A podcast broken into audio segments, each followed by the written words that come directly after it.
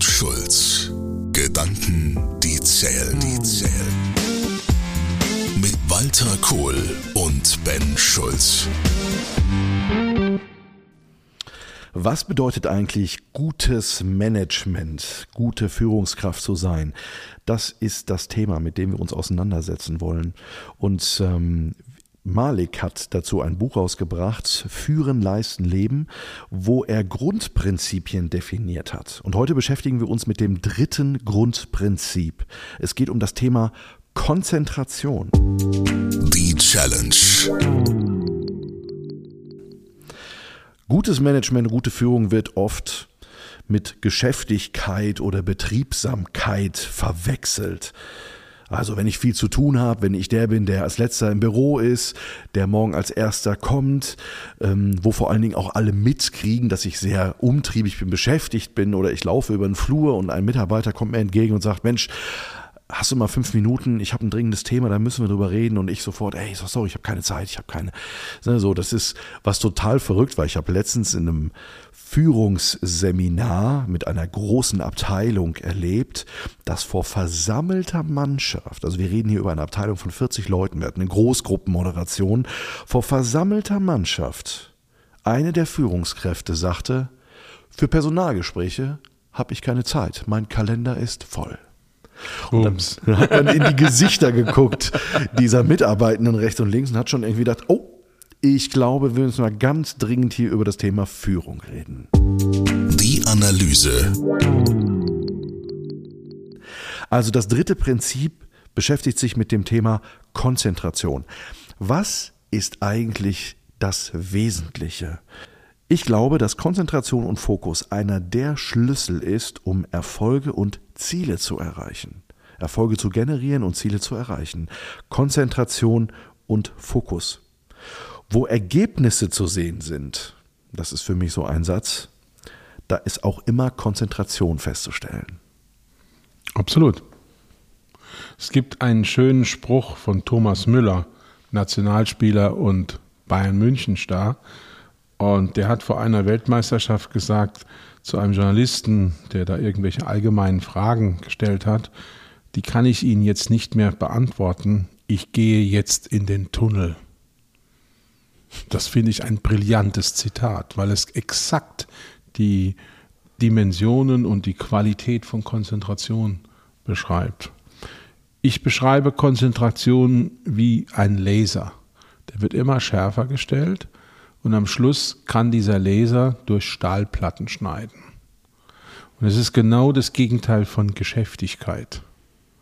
Konzentration kann zum Beispiel sein, dass man mitten in der Arbeitszeit aufsteht und eine Runde spazieren geht, um auf der Parkbank, vielleicht mit einem Block und einem Stift in der Hand, über ein Thema nachzudenken.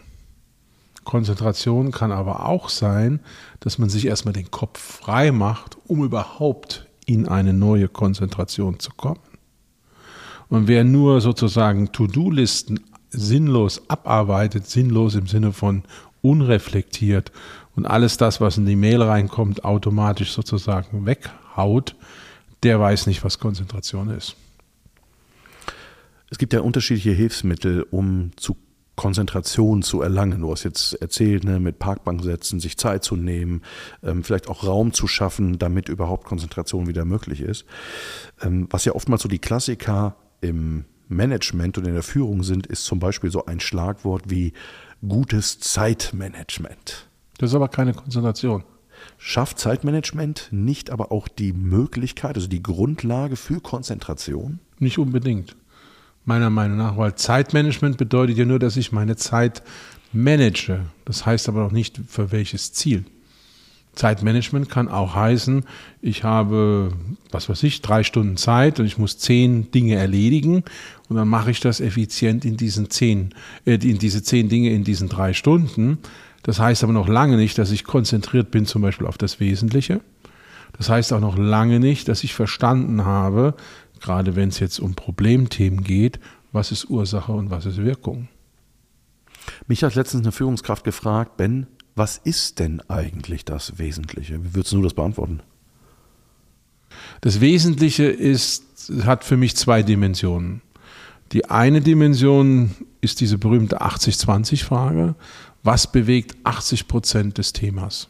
Redst du jetzt vom Pareto-Prinzip oder von was sprichst du gerade? Ja, ich, ich missbrauche, nenne ich das jetzt mal, das Pareto-Prinzip ein bisschen, indem ich sage, ähm, was ist der, der große Faktor, der dominierende Faktor? Mhm. Das ist die eine Geschichte und die andere Dimension ist Ursache-Wirkung. Und da gibt es ja ein ganz einfaches Denkmodell von Toyota, das ist fünfmal Warum-Fragen. Ein Beispiel, der Arbeiter, der an einer Produktionsstraße in der Autoindustrie steht, ist in diesem Abschnitt immer hinten dran. Jetzt kriegt er geschimpft, warum ist er zu langsam und dies und das. Und er kriegt es nicht besser hin. Dann ist ja die offensichtliche Frage, warum hat er dieses Problem? wenn man dann feststellt, er hat immer wieder das gleiche Problem bei der Einstellung einer CAD-Maschine, dann ist ja die Frage, warum, jetzt sind wir beim zweiten Warum, hat die CAD-Maschine dieses Problem? Dann stellen wir nämlich fest, es ist nicht der äh, Werker, der die Maschine bedient, sondern es ist der Programmierer, der die Programmierung für dieses Programm in der CAD-Maschine mhm. gemacht hat. Jetzt gehen wir zu dem Programmierer. Der Programmierer sagt, wieso? Ich habe das doch genau nach Spezifikation programmiert. Dann stimmt das auch. Dann müssen wir nicht fragen, was hat der Programmierer gemacht, wir müssen fragen, wer hat die Spezifikation gemacht. Nächstes Warum. Jetzt schauen wir uns die Spezifikation an. Dann stellen wir fest, die Spezifikation kommt von jemandem, der überhaupt keine Ahnung von der Linie hatte. Der hat das nach bestem Wissen und Gewissen gemacht, aber er hat keinerlei Kenntnisse über die konkrete Situation des Werkers, der am Ende der Kette steht. Das ist Ursache und Wirkung. Mhm. Und meine Erfahrung ist, wenn du wirklich fünfmal diese Frage stellst, meistens beim dritten und vierten bist du schon so weit, spätestens beim fünften Mal hast du die Ursache. Dann ist nämlich die Ursache die Spezifikation und nicht die Tatsache, dass der Werker immer wieder mit dem CAD-Thema ein Problem hat. Und das ist auch für mich eine Form von Konzentration, dass ich mich konzentriere auf das Entdecken der wirklichen Ursache. Das Ergebnis. Was ich oft noch merke, ist dieses Thema, wir sind oft geneigt, massiv in Ablenkungsmanöver von Konzentration zu interagieren. Absolut. Das ist der eine Aspekt. Und der zweite Aspekt, den ich sehr oft erlebe, auch gerade bei Managern, ist das Thema der Selbstsabotage. Bleiben wir mal beim ersten Thema, weil das ist ein Lieblingsthema von mir. Ablenkungsmanöver? Ja. Das fängt ja schon mal an mit dieser Unsitte, dass die Leute bei Besprechungen auf ihr Handy gucken. Da könnte ich aus der Haut fahren. Ja, da wäre ich fuchsteufelswild. Aber Walter, das ist doch zeitgemäß. Ja, scheiß der Hund drauf. Entschuldigung, wenn ich das jetzt so sage. es ist unkonzentriert und respektlos. Nein. Ich muss nicht jede Mail und jeden Blödsinn sofort beantworten. Und wenn ich eine Sitzung habe mit wichtigen Leuten, die alle teuer sind, jetzt sind wir bei dem Thema, was wir in der letzten Malik-Folge betrachtet haben, Beitrag und so, ja, ähm, dann erwarte ich Konzentration. Aber war das nicht zur Zeit, ich weiß nicht, ob du dich noch daran erinnern kannst, aber zu Zeiten, wo alle irgendwie ein Blackberry in der Tasche hatten, ne? Ja. Das war doch der Moment, ähm, wo du bei manchen Managern schon das Gefühl hattest, die hatten schon, schon so ein Vibrieren in der Buchse, äh, obwohl gar nichts war, das war schon so, das, das, das war, war ja schon Status wie, Das war schon wie Phantomschmerzen zu haben. Hat da nicht gerade was gewackelt? Dann hast du in die Hose gegriffen, hast aus Blackberry geguckt und hast gesagt, ach nee, das war ja gar keine Mail. Ich habe nur gedacht, da wäre eine. Also das ist ja auch irgendwie schon so ein bisschen so eine, so eine Managerkrankheit gewesen, dieses. Nein, wir reden ja hier über ein Thema, äh, das nennt sich Ablenkung und Konzentration. Und äh, auch ich bin sehr kritisch gegenüber sozialen Medien, weil diese Flut an kleinen Bit, auch oft Quatsch, führt natürlich zu einem Verlust von Konzentration. Ja, da gebe ich dir vollkommen recht. Aber hier hat es doch viel mehr mit dem konzentrierten Umgang dieser unterschiedlichen Dinge zu tun. Das ist wie, deswegen habe ich dieses Beispiel von BlackBerry genannt. Ja, das ist eine Frage des, wie gehe ich damit um? Ich kann mich erinnern, wir haben mal eine Zeit gehabt, da haben wir unseren Mitarbeitenden hier bei uns in der äh, Firma gesagt, dass wir eine Konzentrationszeit machen, morgens zwischen 8 und 10 Uhr, mhm. wo keine E-Mails gecheckt werden, mhm. sondern wo sich nur konzentriert wird auf die wesentlichen Aufgaben und erst um 10 Uhr die E-Mails gecheckt werden mhm. äh, und beantwortet werden. Ähm, das war so eine, so eine Silent-Zeit hier, so eine stille Zeit. Da, mhm. war, da ist auch kaum einer, da waren die Türen auch alle zu. Da hat auch keiner mit wem anders großartig geredet, sondern jeder war konzentriert auf seinen Schreibtisch. Viele der Mitarbeitenden haben, äh, wo wir das eine Zeit lang gemacht haben, haben wirklich gesagt, dass ihnen das geholfen hat. Warum macht es heute nicht mehr? Das ist eine gute Frage. Vielleicht sollte ich das wieder einführen. Also Vielleicht bin ich jetzt hoffnungslos altmodisch und werde dafür beschimpft. Das ist okay, ich stehe dazu. Ich bin nach wie vor der Meinung, dass man sich nur auf eine Sache konzentrieren kann. Mhm.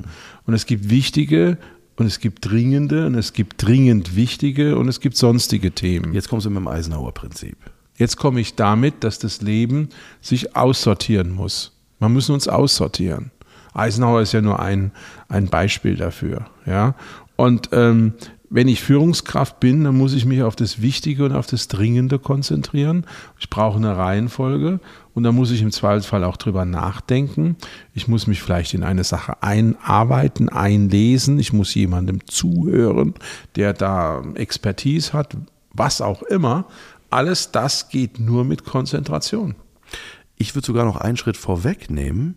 Du hast vollkommen richtig gesagt, dass alle Dinge, die wichtig und dringend sind, ähm, dass das äh, einen Fokus braucht. Oftmals scheitert schon daran, dass es äh, Menschen gibt und viele Menschen gibt, die gerade in dieser Prioritäten setzen, was ist eigentlich wichtig und dringend? Also in der Sortierung die dieser ins Dinge. Schwimmen. Entweder ins Schwimmen oder, das habe ich jetzt bei einem gehabt, der hat gesagt, ja, alles, was ich auf meinem Schreibtisch liegen hat, ist wichtig und dringend. Also, das, das, das ja gut, dann ist nichts wichtig und dringend. Aber nochmal ganz zum Anfang unseres Gesprächs zurück. Du hast von dieser ähm, Managementveranstaltung gesprochen, wo er gesagt hat, der eine Teilnehmer, ich habe keine Zeit für Personalgespräche, mein ja. Kalender ist voll. Ich hatte mal so einen Chef. Der hat sogar noch ein Stück weiter getrieben. Der hat gesagt, Sie sind der Einzige, der bei mir ins Büro kommt. Alle anderen Mitarbeiter reporten an Sie. Also sozusagen so ein Doppeldecker ne, vorne hingestellt und so. Ich habe den nur fassungslos angeguckt, ich bin ein halbes Jahr später auch weg, weil es war unerträglich. Ähm, Gut, was will ich damit sagen? Wenn Mitarbeitergespräche nicht wichtig sind, dann hat die Person nicht verstanden, was Führungskraft ist. Mhm. Das ist für mich ein ganz wichtiger Punkt. Was sind denn aus deiner Sicht, und das war ja der Ansatz, die größten Ablenkungsgefährdungspotenziale, die Führungskräfte haben? Außer Klar. Social Media und. Nein, ich, ich, ich gebe dir eine ganz prägnante Überschrift: Kleinscheiß irgendwelcher Blödsinn, der letztlich am Ende nicht wichtig ist, kurzfristige Aufreger. Social Media gehört für mich dazu, dass man dann irgendwelche Posts lesen muss, am Ende sich auch noch drüber unterhalten kann und, und, und. Das sind alles für mich Themen, die wir unter die, unter die große Schublade brauchen wir eigentlich nicht. Je höher ich in einer Hierarchie bin, desto mehr bin ich an Grundlagenthemen in der Bearbeitung desto mehr ist das, was ich sage, was ich entscheide, was ich vorlebe, richtungsweisend. Also muss die Konzentration auf richtungsweisende Themen ausgerichtet sein. Und richtungsweisend ist zum Beispiel der Umgang mit Mitarbeitern, weil wir ja in immer mehr Unternehmen einen immer höheren Anteil sowohl auf der Kostenseite als auch auf der Wettbewerbsfähigkeitsseite beim Mitarbeiter haben. Technik wird relativ gesehen billiger und mhm. austauschbarer. Das heißt, wenn wir den Mitarbeiter oder die Mitarbeitenden als Ressource, ich hasse das jetzt als Begriff, schmeckt mir das gar nicht, aber um es jetzt mal in Personal- und Sachkostenthemen zu diskutieren, wenn wir nicht verstehen, wie wichtig die Menschen sind, dann haben wir die Konzentration aufs falsche Thema. Und ein Mitarbeitergespräch für mich ist nicht, standardmäßig diese, ich habe hier einen Fragebogen und jetzt gehen wir den durch, sondern es ist einfach auch die Selbstverständlichkeit, im Kontakt mit diesen Leuten zu sein, im Kontakt zu sein mit ihren Themen und zu verstehen, warum was ist. Und dann bist du eine Führungskraft. Weil es geht um einen Mensch oder um Menschen. Und Menschen sind eben keine Maschinen, die man an und ausschaltet. Also sicherlich ein wichtiger Aspekt, wenn es um das Thema geht, was ist das Wesentliche? Also Ja. äh, die Menschen, für die ich A, Verantwortung habe, oder, ich will es mal noch anders sagen, in der Führungssprache, die Menschen, wenn ich verstanden habe, dass ich auch nur mit Menschen Resultate und Ziele erreichen kann. Genau. Ähm, Das ist ja ein ganz entscheidender Punkt. Aber nochmal zurück auf das Thema Ablenkungsmanöver. Was sind denn Ablenkungsmanöver, die wir heute, und du hast gesagt, ein Teil ist sicherlich das Kleinscheiß oder Dinge, die ähm, sicherlich keine Priorität hat, aber die wir priorisieren. Ähm, was gibt es denn noch aus deiner Sicht oder was, hör, was nimmst du vielleicht auch von Inhabern wahr, was Ja, Ablenkungsmanöver dieses innere? Schuld, Schuld- und Verfehlungskarussell. Irgendwas ist schiefgelaufen und man beschäftigt sich vor allen Dingen mit der Frage, dass man selber nicht schuld ist und es einem anderen Führungskraftkollegen in die Schuhe schieben kann. Innenpolitik. Riesenthema. Wie meine Frau und ich die Firma gegründet haben, haben wir uns geschworen, es gibt keine Innenpolitik. Weil ich habe kaum etwas mehr gehasst, ich kann es wirklich sagen, gehasst, wie diese endlosen Schleifen, wer hat welche Befindlichkeit und oh, warum wurde das gesagt oder nicht gesagt und tralala. Stichwort Kultur haben wir ja auch schon diskutiert. Das ist für mich ein ganz, ganz großes Thema, was Konzentration zerstört. Und natürlich falsche Vorgaben. Also bewusst falsche Vorgaben Nee, oder? auch Vorgaben äh, bewusst und unbewusst, weil man zum Beispiel nicht aufmerksam war.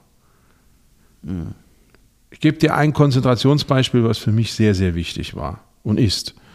Wenn ein Mitarbeiter vom Kundenbesuch zurückkam, habe ich immer zwei Fragen gestellt. Was wurde gesagt, was wurde geschrieben? Das und das und das und das.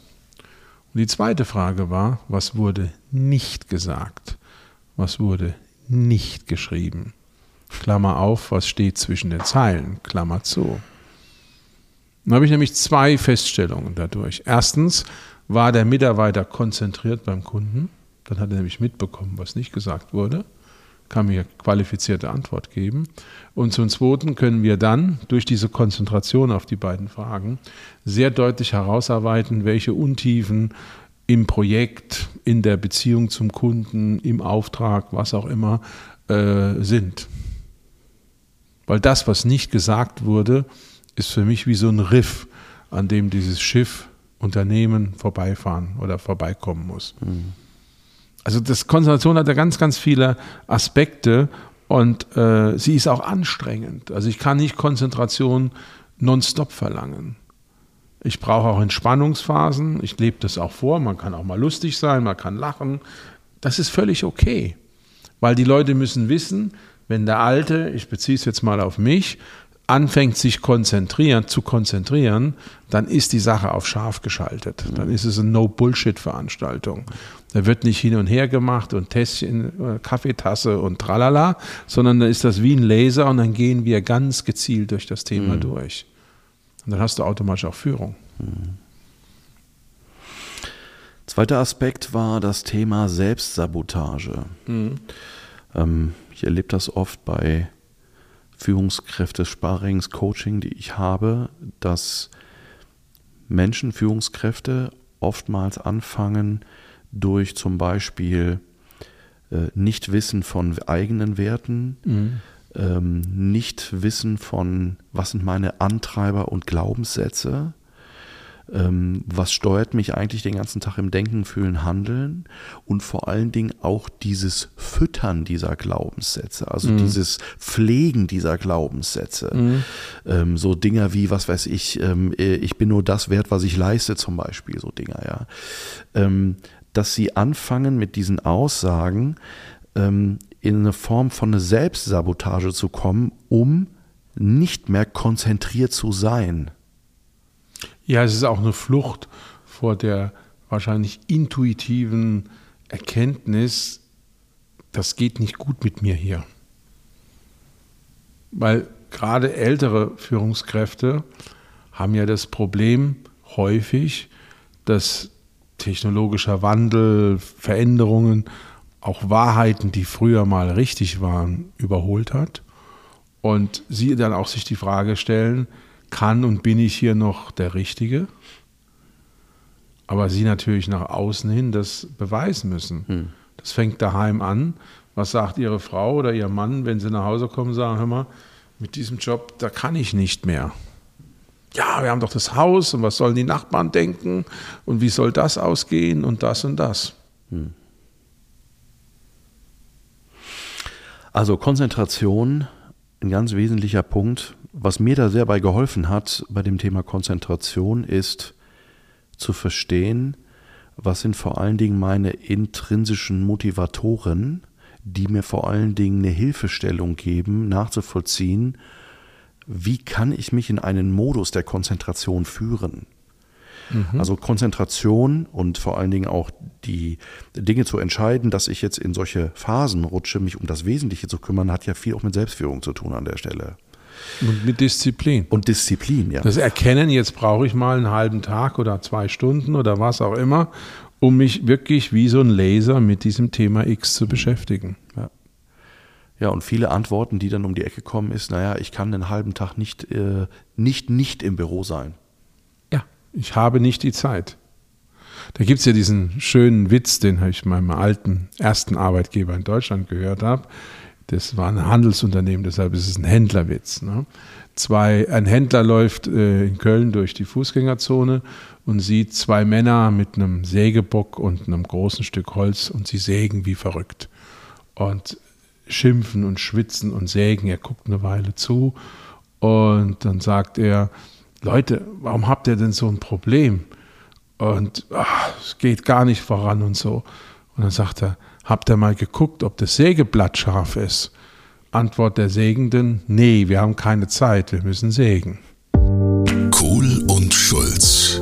Gedanken, die zählen, zählen. Walter Kohl und Ben Schulz.